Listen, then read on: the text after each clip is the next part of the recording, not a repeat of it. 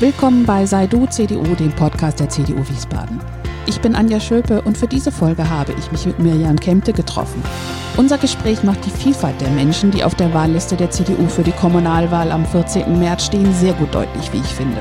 Also setzen Sie sich gedanklich gern zu Mirjam und mir, erfahren Sie, welcher Mensch sie ist, wofür sie sehr engagiert eintritt und welches ihre Themen für unser Wiesbaden sind. Mirjam, herzlich willkommen zu unseren Menschen für unser Wiesbaden von morgen. Ja, danke, dass ich hier sein darf. Schönen Abend. Ja, schönen Abend, genau. Wir sitzen im Dunkeln, also nicht im dunklen Zimmer, aber in der KGS und draußen ist es natürlich schon wieder dunkel und Corona-like auf Abstand. Ähm, wir stellen mit dieser Reihe ja unsere Kandidatinnen Kandidaten auf der Kommunalwahlliste vor, aber ähm, auch ganz bewusst nicht nur die vorderen Plätze, sondern durchaus auch Menschen, die eben äh, nicht unter den ersten zehn oder wie auch immer zu finden sind, weil es uns auch ein Anliegen ist, einfach einen Einblick zu geben, welche Menschen für die CDU antreten, ähm, welche sich engagieren wollen und äh, es dann nicht in erster Linie darum geht, ob man nun ganz vorne auf dem Spitzenplatz ist oder nicht. Ähm, auf welchem Platz bist du? Ich bin auf Platz 56 mhm. und ich finde das gut, dass alle Kandidaten die Möglichkeit haben, ähm, sich vorzustellen, weil die Liste doch eine starke Vielfalt bietet, mhm. die nicht unbedingt nur in den vorderen 30 Plätzen zu finden sind, aber die die CDU und das Stadtbild von Wiesbaden repräsentieren. Und gerade in Zeiten wie jetzt Corona, wo der Wahlkampf ganz anders aussehen wird, ist es nicht gesagt, dass die Personen, dass die Kandidatinnen, die auch weiter hinten sind auf der Liste, dass die nicht aus irgendeinem Grund nach vorne rutschen. Absolut, ist ja möglich durch die, was äh, ich ja auch gelernt habe im Rahmen der Reihe, durch das Kumulieren und Panaschieren. Genau. Also äh, man kann ja neben jedem Namen bis zu drei Kreuze machen. Und diese zählen dann auch für den Menschen. Genau, und die 91 Personen, die wir auf der Liste haben, die haben ja alle einen Grund, warum sie sich aufgestellt haben. Die lassen sich ja nicht vor umsonst aufstellen, auch wenn sie ganz hinten sind. Ja, sitzen ganz hinten, aber die streben halt doch in die Stadtverordnetenversammlung. Aus ihren eigenen Gründen. Hm. Bevor ich gleich natürlich dann nach deinem Grund frage und ähm, noch mehr nach der Wahl frage, was war so dein, dein äh, politischer Weg bis zu diesem, äh, bis zu diesem Wahlkampf jetzt 2021? Mein politischer Weg bis zu diesem Wahlkampf, der hat tatsächlich eigentlich erst 2017 begonnen. Du gehörst also auch zu denen, die's ja, die, davon haben wir ja auch mehrere jetzt durchaus die Liste, die eben nicht zu alten Hasen gehören oder schon mit 17 Plakate geklebt haben, wie ich in anderen Folge schon einmal gesagt habe, sondern ganz frisch dabei bist. Und was war der Grund für dich, in 2017 dann in eine Partei einzutreten und in die CDU ganz konkret einzutreten? Der Grund liegt in meinem Wohnort, in Breckenheim. Ähm, ich bin dort vor sechs, sieben Jahren sehr toll aufgenommen worden, äh, was man von einem CDU-geprägten Ort nicht unbedingt erwartet. Ähm, man sagt ja der CDU immer sehr viel Konservatismus äh, nach. Das ist da nicht so gewesen. Ich bin da ganz toll aufgenommen worden. Ich bin da integriert worden. Ich wurde irgendwann gefragt, ob ich im Vereinsring mitmachen möchte. Habe gesagt, ja. Ich habe mich also engagiert, auch im Ort.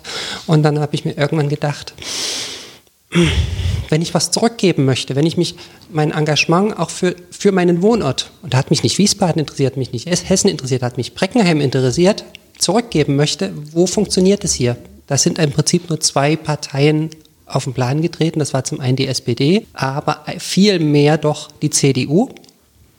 Und ja, dann habe ich mich in 2017 tatsächlich tiefer beschäftigt, informiert. Ähm, von der SPD war ich an einem Punkt etwas enttäuscht, gebe ich ganz offen zu. Das war, ich war in diesem Jahr auf dem Christopher Street Day und wollte mich auch gerade mit den möglichen Parteien mal unterhalten. Es waren alle da, wirklich war die FDP, die Linken, die Grünen, es waren sie alle da, nur die SPD nicht. Zumindest hatten sie keinen Stand. Sie, war, mhm. sie sind rumgelaufen, aber ich wollte einen Anlaufpunkt haben und das hat mich enttäuscht. Und letztendlich war es dann ein Gespräch am Weinstand in Breckenheim, der von der CDU in Breckenheim ausgerichtet wurde in dem Moment, ähm, wo ich mich mit dem Ingmar unterhalten habe. Mhm. Und kurz danach bin ich eingetreten, nachdem ich mich mit ihm unterhalten habe. Das war dann der ausschlaggebende Punkt ganz zum Schluss. So, jetzt trete ich ein. Was hat er gesagt, was ich dich so über... Ich weiß, ich, okay. weiß es, ich weiß es nicht mehr. Es ging um grob um queere Themen. Mhm. Aber ich kann die Worte nicht mehr genauer. Ich weiß es nicht mehr, aber es war letztendlich der ausschlaggebende Punkt. Mhm. Und äh, jetzt wird es dem Hörer auch ein bisschen deutlicher, weil ich könnte mir vorstellen, jemand, der dich nicht kennt und zugehört hat, ähm, als du so erzähltest, ich bin da so besonders gut aufgenommen worden, da fragt man sich vielleicht ja, wieso ist das was Besonderes, gut aufgenommen zu werden? Und eben hast du jetzt schon gesagt, ihr habt über quere Themen gesprochen. Genau. Magst du ein bisschen erzählen, warum es für dich was äh, so Besonderes war, ähm, so offen aufgenommen zu werden? Gut, ich hätte schon viel eher in Breckenheim aufgenommen werden können. Ich beziehe es aber extra auf vor sieben Jahren, weil ähm, ich lebe schon knapp 15 Jahre in Breckenheim. Aber vor in etwa sieben Jahren habe ich mich geoutet als transgeschlechtlich. Und ich weiß nicht im Hintergrund, Gespräche stattgefunden haben. An mich ist nichts herangetragen worden. Im Gegenteil, ich wurde offen aufgenommen. Ich wurde nicht irgendwo verteufelt und äh, man hat mich nicht angefeindet, irgendwas in der Art. Nein, man hat mich integriert. Ich sagte eben schon, ich wurde gefragt, ob ich im Vereinsring mithelfen möchte. Äh, das habe ich gemacht. Ja, ich bin auch sonst zu Veranstaltungen hingegangen, habe mich da integriert und es ist nichts gewesen, nichts gekommen und nein, ich wurde ganz einfach aufgenommen. Das fand ich toll. Mhm. Du erwähntest auch die Vielfalt äh, der, der CDU-Liste. Äh, wird jetzt so ein bisschen deutlich, dass du zu dieser Vielfalt auch gehörst. Und was, was verstehst du noch oder worin siehst du noch die Vielfalt unserer Kommunalwahlliste? Wir haben vielfältige Bevölkerungsschichten. Wir haben alte Menschen, wir haben viele junge Menschen. Wir haben äh, Menschen mit Migrationshintergrund auf der Liste. Wir haben Menschen mit, äh, mit ausländischen Wurzeln drauf. Wir haben mindestens sieben Mitglieder der LSU auf der Liste drauf. Ja, es ist vielfältig. Also das scheint für dich ähm, das Besondere, aber auch das Fundamentale oder das, das Wesentliche der CDU auszumachen, dass sie die Partei ist, die doch die größte Bandbreite an Personengruppen, an Menschengruppen auch abdeckt mit ihrer Politik? Hier in Wiesbaden auf alle Fälle. Und ähm, insgesamt bei der CDU siehst du es aber noch nicht so? Nein, insgesamt bei der CDU gibt es noch viele Punkte, die verbesserungswürdig sind, die verbesserungswürdig möchte ich jetzt vielleicht nicht sagen, die in Bewegung sind, die sich verändern. Ich lese da im Forum der LSU sehr oft und sie bewegt sich doch. Ja, die CDU bewegt sich. Zwar langsam, aber stetig. Ich bin noch in einer anderen Gruppierung drin, in der DGTI, die Deutsche, Deutsche Gesellschaft für Transidentität und Intersexualität. Ähm, und wir sind am Thema des Austausches oder der Veränderung des transsexuellen Gesetzes dran. Da hat die CDU-CSU-Fraktion einen ähm, Sachverständigen geladen, der nicht wirklich positiv gestimmt ist, der nicht wirklich freundlich den transgeschlechtlichen Menschen gegenüber ist, sondern eher rückwärts gerichtet ist. Woher diese Einladung kommt, wissen wir nicht, aber das ist was, was ich intern verändern möchte. Weshalb ich auch intern wirken möchte, weshalb ich intern in der LSU wirke, in der CDU. Weil verändern geht auch hauptsächlich von innen. Und ähm, wie, wie konkret äh, versuchst du dann eben dich zu engagieren oder da was von, von innen zu, ähm, zu verändern? Bei der CDU, genauer gesagt jetzt über die LSU, wurde ich gebeten, in einer europäischen Arbeitsgruppe mitzuwirken, die die Politik entwickelt für transgeschlechtliche Fragen der EVP. Was soll die Politik der EVP in transgeschlechtlichen Fragen werden? Das ist bestimmt eine ganz leidenhafte Frage, aber ich äh, bin ganz ehrlich, ich äh, habe mich noch nicht damit beschäftigt, was genau konkrete Dinge sind, die sich dann für transsexuelle Menschen verbessern können. Also wo genau sind ganz konkrete Dinge im, im Leben, in der Gesellschaft, die man dann auch über die Politik verändern müsste? Ein ganz wichtiges Thema ist gerade das transsexuellen Gesetz. Es gibt zwei Wege für transgeschlechtliche Menschen. Ähm, das eine ist der medizinische Weg, der über die Krankenkassen läuft. Das andere ist der rechtliche Weg. Der rechtliche Weg bedeutet, man passt seinen Namen seinen Personenstand an das Geschlecht, an das eigentliche Geschlecht an. Nicht das zugewiesene Geschlecht zur Geburt, sondern das eigentliche Geschlecht, was bei mir weiblich ist, an. Ähm, Dafür ist es momentan noch nötig, ein Gerichtsverfahren in Deutschland zu erreichen. Das heißt, man macht einen Antrag auf Änderung des Vornamens und des Personenstands, gibt den bei Gericht ein. Ähm, das Gericht bestimmt zwei, in einem Amtsgericht in Deutschland sogar drei Gutachter. Ja, dummerweise kosten diese Gutachter einen ganzen Haufen Geld. Das würde im Durchschnitt 1500 Euro kosten für die Person. nur damit ein Gutachter, ein Psychologe letztendlich bestimmt, ist diese Person transident, transgeschlechtlich, Entschuldigung, das ist der korrekte Wort, äh, korrekte Begriff, oder ist sie es nicht? Aber wie kann das jemand externes entscheiden? Mhm. Das zum einen und zum anderen, wer hat 1500 Euro?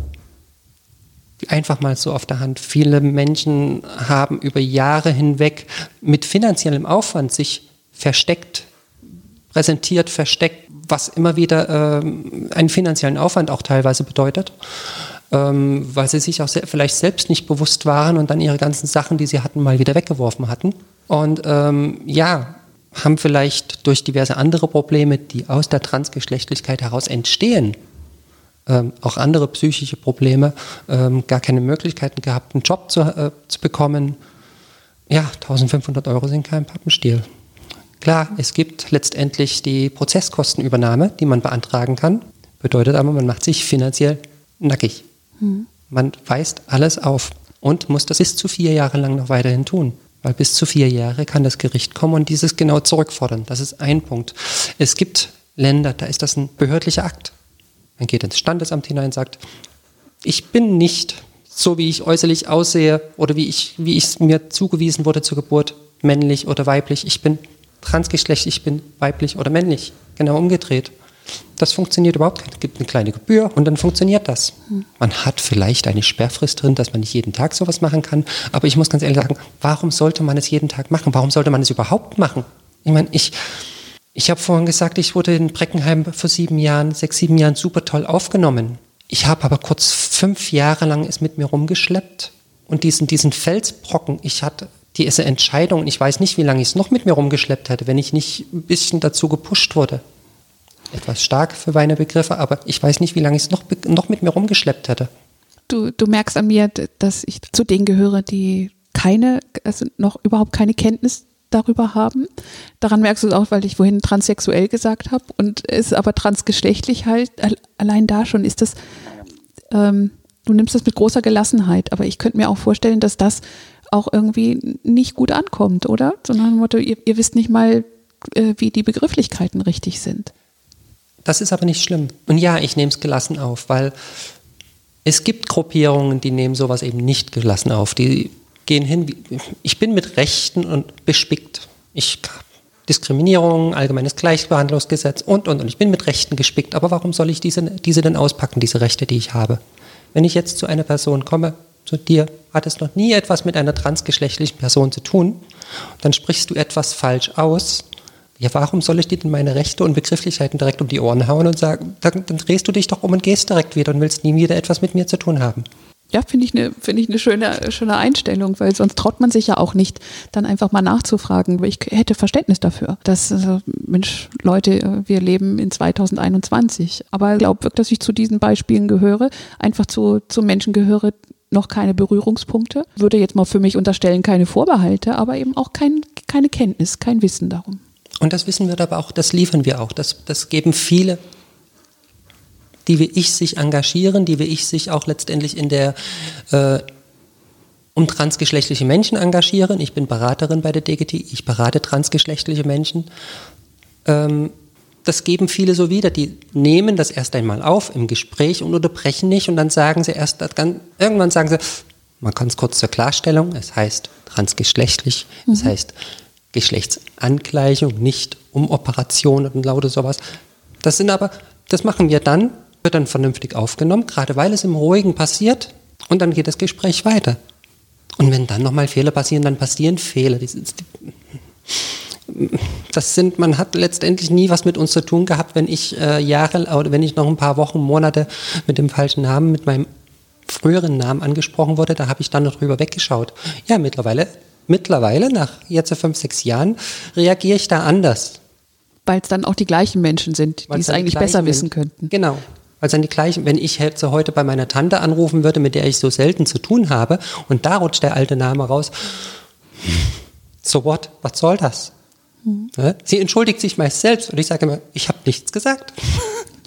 äh, das ist, wir möchten Akzeptanz haben und Toleranz. Also mehr Akzeptanz als Toleranz. Das sollten wir aber auch selbst die Akzeptanz und Toleranz liefern.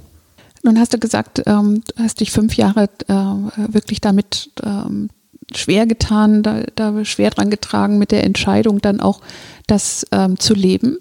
Äh, ist das äh, richtig, wenn ich mir eben vorstelle, dass das hauptsächlich die, äh, die Angst vor der Reaktion war oder ähm, ist das eine zu naive Vorstellung, die ich da habe?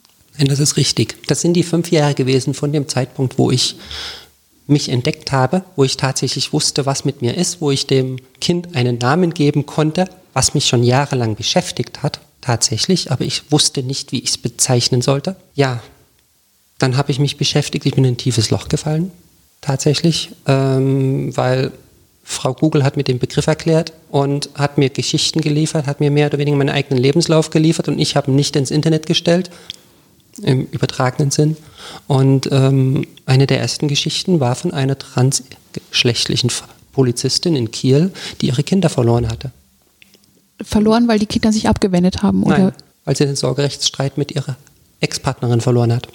Und die Tatsache, dass sie transgeschlechtlich ist, war der Grund dafür, oder? Ja. Das ist natürlich echt heftig, ne? Ja, das ist, ähm, und da bin ich selbst erstmal in ein tiefes Loch gefallen.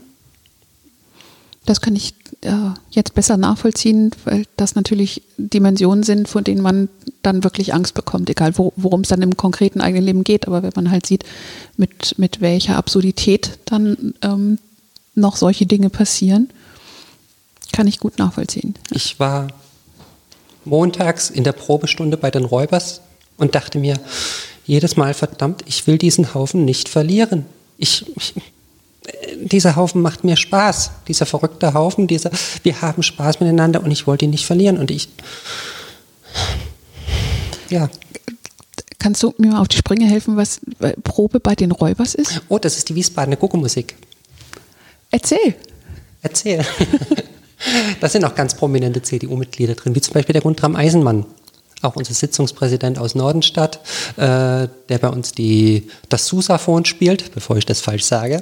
Und ich sage, es wäre die Tuba. Nein, ist es nicht, das war es einmal. Ähm, ja, wir äh, sind zur Fastnacht aktiv hauptsächlich. Wir sind den Karneval- und Brauchtumsverein im Nordenstadt angeschlossen, wo ich auch eine aktive Rolle im, im Komitee mitspiele. Ich mache den Mundschenk oder die Mundschenk. Mundschenk kennt keinen Begriff der geschlechtswürdig ist, geschlechtsneutral. Ich versuche zu, äh, zu neutralisieren, tatsächlich. Mhm. Ähm, wir sind bei den Umzügen dabei, wir machen Auftritte in vielen, vielen Fastnachtsveranstaltungen und es macht mir einfach Spaß. Jetzt äh, erklärt sich auch, warum ich so äh, dusselig nachfragen musste, weil ich eine norddeutsche Pflanze bin und von Fasching, Karneval und wie es nicht überall heißt, null Ahnung habe.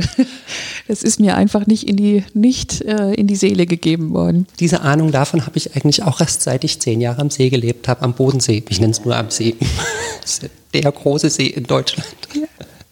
Aber ähm, gut, je, je weiter man in, äh, in den Süden kommt, desto mehr ist es auch irgendwie einfach so Tradition und ja. man wird einfach mitgerissen. Ich glaube, das fehlt mir, Gerade dass ich irgendwie irgendwo mal länger gelebt habe, wo das, wo es äh, wirklich alle mitgerissen hat. Und das holt man irgendwie nicht nach. Genau. Und ähm, wieso bist du mal zehn Jahre am Bodensee gewesen? Das war meine Zwischenstation. Ich bin äh, eigentlich in Ostdeutschland, in Chemnitz aufgewachsen. Nicht dort geboren, aber aufgewachsen. Mhm. Und genau am Tag der Wende, am Tag des Mauerfalls, ich weiß genau, was ich an diesem Tag gemacht habe. Ich saß auf einem gepackten Koffer und habe auf ein Taxi gewartet, weil ich mit meiner Schwester und meiner Mama an den, zum Bahnhof wollte, um nach Werdow zu meiner Oma zu fahren und am nächsten Tag von meinem Onkel nach Leipzig zum Zug in die BRD gefahren zu werden. Wir durften per Ausreiseantrag noch weg. Wir wussten im August, dass wir weg dürfen. Und ungefähr zwei Wochen vorher, bevor wir gefahren sind, wollte man wissen von uns, in zwei Wochen, mit welchem Zug möchten Sie fahren? Sagen Sie uns das bitte nächste Woche. Die Woche drauf haben wir das gesagt, da hat es gar nicht mehr interessiert. Sie sagten, hm. vom Gefühl her war es ein Rausschmiss für mich als 14-Jährige. ähm, ich habe die Entlassungsurkunde aus der Staatsbürgerschaft der DDR leider nicht mehr. Oh, ist irgendwo mal verloren gegangen oder wie, wie, wieso hast du ich sie? Ich glaube, sie liegt bei meiner Mama und sie ist äh, jetzt mittlerweile, dadurch, dass sie verstorben ist, ist oh. existiert nicht mehr. Ich wüsste ehrlich gesagt gern, was passieren würde, wenn ich mir die umschreiben lassen würde. Ja, ich, das Erste, was, zum, was äh, aufgrund dieses Gerichtsverfahrens geändert wird, ist die Geburtsurkunde. Das heißt, das erste amtliche Dokument wird geändert und alle nachfolgenden Dokumente habe ich ein Anrecht darauf, dass sie auch geändert werden. Ich wüsste gerne, an wen ich mich wenden müsste, um diese Urkunde zu.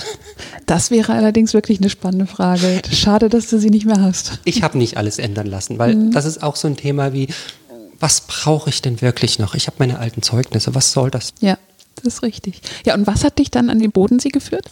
Ja, ähm, es war ein großer Ansturm in der Zeit. Wir wollten eigentlich in die Richtung um Raststadt. Wir sind auch in Raststadt gewesen, aber Raststadt war überfüllt und man hat uns nachts blind in Busse verfrachtet. Und ich bin um zwei Uhr nachts an der Turnhalle der Hauptschule in Oberuldingen aus dem Bus ausgestiegen, dort in die Turnhalle gegangen und habe mich schlafen gelegt. Und dort sind wir zehn Jahre geblieben. Ich dachte, da standen drei siebengeschossige, ich nenne es Pseudo-Hochhäuser. Ich dachte, ach du Schande, wo bin ich hier gelandet? Ich komme aus einer Großstadt, aus Chemnitz wie Wiesbaden knapp 300.000 Einwohner. Und ähm, ja, und dann sind wir zehn Jahre im Bodensee geblieben. Als 14-Jährige ist das schon ein, ein ziemlich großer, ein großes Erlebnis, ein heftiger Wechsel, oder? So, ja. so wirklich ganz, ganz weg und da plötzlich irgendwo landen, wo man gar nicht weiß, wo man gelandet ist. Das können wir uns, so, glaube ich, heute gar nicht mehr so vorstellen. Ne? Nein, können wir nicht. Ich wollte gerade einen Vergleich suchen zu 2015, den ganzen Flüchtlingen, die gekommen sind. Für die ist es mhm. ähnlich, kann ich mir vorstellen, aber doch heftiger teilweise. Das stimmt. Gewesen. Und heute immer noch für die, die ankommen. Nein, kann man sich so nicht vorstellen. Und was hat dich dann nach Wiesbaden geführt? Damals die Liebe. Eine Frau, die ich während meinem Zivildienst in der Jugendherberge in Überling kennengelernt habe. Ähm, ja, Wegen ihr bin ich nach Wiesbaden gekommen. Es war dann nicht meine Ex-Frau mittlerweile. Ähm, wir haben uns dann früher getrennt. Ja, aber wegen ihr bin ich nach Wiesbaden gekommen. Habe mir im Rahmen meiner Flexibilität hier oben einen Arbeitsplatz gesucht. Was machst du beruflich? Mittlerweile bin ich in der, ich nenne es in der Einkaufsplanung bei einem internationalen Telekommunikationsnetzbetreiber. Das klingt kompliziert. Oh. Das, das geht. Es geht. Es geht. mhm. Meine aktuelle Tätigkeit da, ich schaue mir Rechenzentren an, große Rechenzentren in Europa und prüfe, ob und wie es eventuell möglich ist, dieser, dieser an unser globales Glasfasernetz anzuschließen. Und äh, welche, welche Ausbildung hast du? Kommunikationselektronikerin, Fachrichtung Telekommunikationstechnik. So nannte sich das. Aha. Klingt auch nicht ganz unkompliziert. es war letztendlich äh, Installieren und, und äh, Betreuen von Telefonanlagen, Brandmeldeanlagen, Alarmanlagen, Videosysteme. War, warst du schon immer so technikaffin? Klingt jedenfalls so. Ich bin davon weggekommen.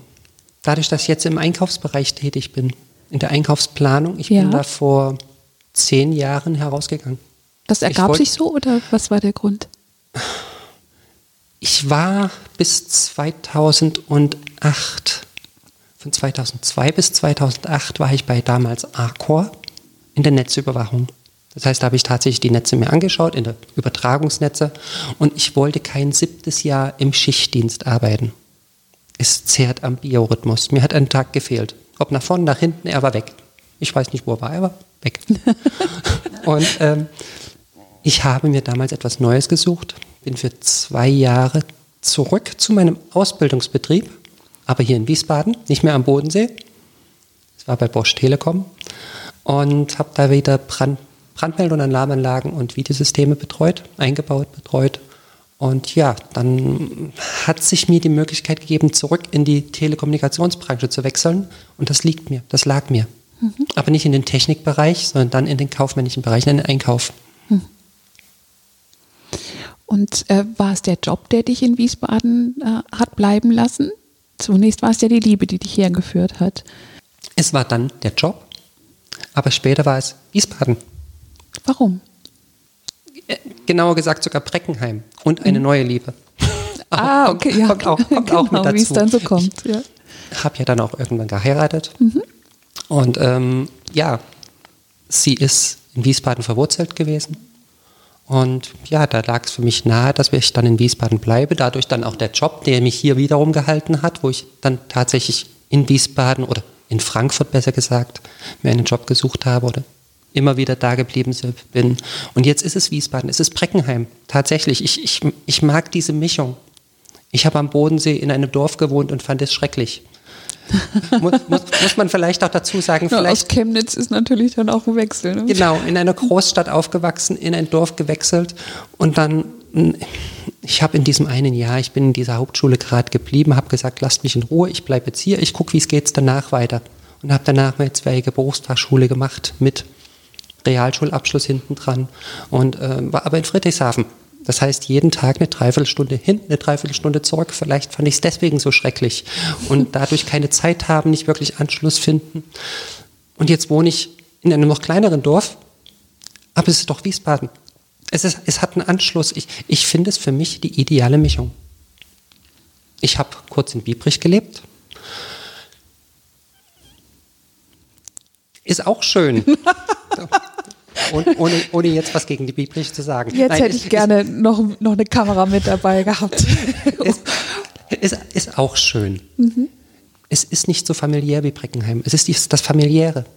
Die Anonymität der Großstadt. Ja, mit Sicherheit hätte ich ähm, mich freier gefühlt in meinem, sage ich jetzt, in meinem Outing, in meinem, in meinem Herauskommen aus mir. Vielleicht, ich weiß es nicht aber es, weil es anonymer gewesen wäre. Aber auf der anderen Seite, diese Anonymität hätte mich auch wieder von allen anderen weggebracht. So habe ich mich eingebracht mhm. und habe mich gezeigt, habe Prä Präsenz gezeigt und habe gesagt, ich bin normal, ich bin einfach hier, ich bin immer noch trotzdem nur Mensch. Nur ist gut. ja, manchmal ist es nur. Ja. Also Men Menschen neigen ja schon nicht selten dazu, es für größer zu halten, als man als Mensch nun mal so ist. Ne? Und wegen Corona merken wir es ja nun ganz krass, ja. Das, was es bedeutet, Mensch zu sein. Ja. ja. Ähm, ich freue mich irgendwie gerade total für dich, dass es ähm, dann so positiv auch für dich verlaufen ist. Ähm, hätte ja auch anders sein können. Ich meine jetzt, äh, die, dass du diesen Mut hattest, dich zu zeigen und eben in Breckenheim positive Erlebnisse gemacht hast. Für mich war es positiv. Es ist zumindest nichts Gegenteiliges an mich herangekommen. Und das ist ja auch gut so. Also genau. äh, man muss ja auch äh, bei, bei allem, was man als Ziel hat, äh, dass es wirklich mal ähm, erreicht wird, dass es überhaupt keine Rolle spielt. Ob man nun als Frau irgendeine Führungsposition anstrebt oder ob man nun als Schwuler irgendwo lebt oder als transgeschlechtlicher, ich habe es gelernt. ich, ähm, wie auch immer. Ja, das ähm, ist ja das Ziel, dass es keine Rolle mehr spielt. Aber dahin ähm, ist es nun mal immer ein Weg.